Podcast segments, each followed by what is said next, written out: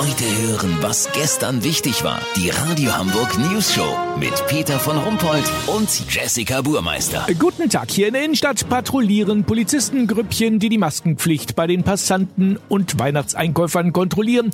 Unser Reporter Olli Hansen durfte mal mitgehen. Olli, habt ihr denn schon ein paar Maskensünder verhaften können? Quatsch, Peter. Hier wird doch keiner verhaftet deswegen.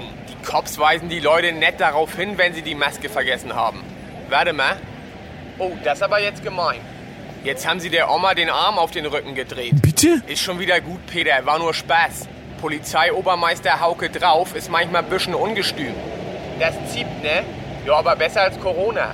Was muss sie zahlen? 150? Ihr guckt mal, was sie im Portemonnaie hat. Ermessensspielraum.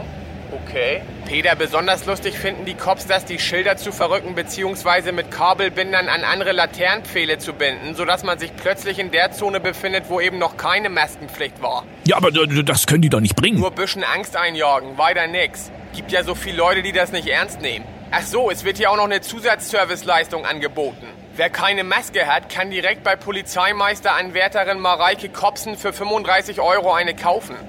Haben Sie selbst genäht? 50 Stück bei einer Observierung von der Shisha-Bar. Ja, cool, die sind ja richtig schick. Sind das FFP? Nee, FFW? Wofür steht das W? Für Wucher? Ach so, klar.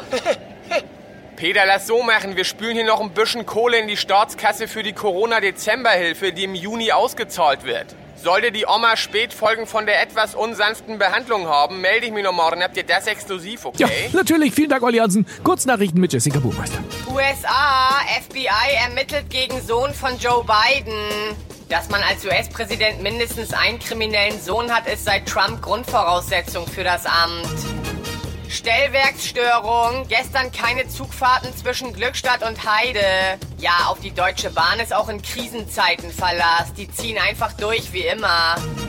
Bußgelderhöhung. Nicht nur einkaufen ohne Maske, sondern auch Maske ohne einkaufen kostet demnächst. Wir wollen den Einzelhandel damit stärken, so der Wirtschaftsminister zur News Show. Das Wetter. Das Wetter wurde Ihnen präsentiert von Leitungswasser.